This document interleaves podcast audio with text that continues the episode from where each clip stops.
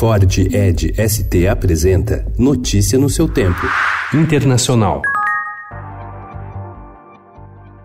Dois navios de bandeira iraniana estão presos desde o início de junho no porto de Paranaguá, no Paraná, em razão de sanções dos Estados Unidos. Os cargueiros trouxeram ureia e voltariam carregados de milho, mas a Petrobras teme punições americanas e se recusa a abastecer as embarcações que estão na lista negra do Departamento do Tesouro dos Estados Unidos. O impasse ocorre no momento em que Brasil busca uma aproximação com os Estados Unidos e o governo americano aumenta a pressão diplomática sobre o Irã.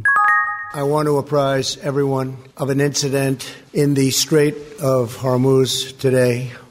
Donald Trump afirmou ontem que a Marinha Americana derrubou uma aeronave não tripulada do Irã que voava perto de um dos seus navios de guerra que passava pelo Estreito de Hormuz. O presidente dos Estados Unidos garantiu que o drone estava a uma distância perigosa.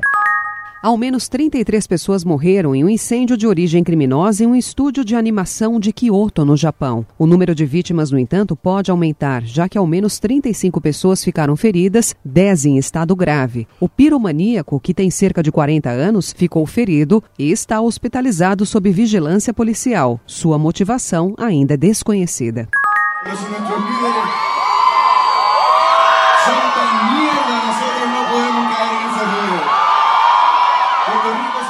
Convocados por artistas como Benício Del Toro e Rick Martin, milhares de manifestantes sairão às ruas de San Juan na noite de quarta-feira, pelo quinto dia seguido, para pedir a renúncia do governador de Porto Rico, Ricardo Rossello, envolvido em diversos escândalos.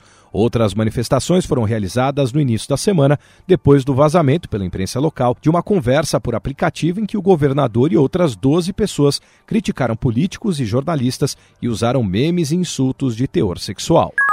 México pede aos Estados Unidos que devolvam fortuna do traficante El Chapo. Chefão do cartel de Sinaloa, condenado à prisão perpétua, ele teria obtido 14 bilhões de dólares em 25 anos de tráfico. A questão é delicada, pois se trata de dinheiro proveniente da venda de drogas do cartel mexicano nos Estados Unidos. Até o momento, as autoridades americanas não disseram como pretendem administrar o dinheiro. Notícia no seu tempo. É um oferecimento de Ford Edge ST, o SUV que coloca performance na sua rotina até na hora de você se informar.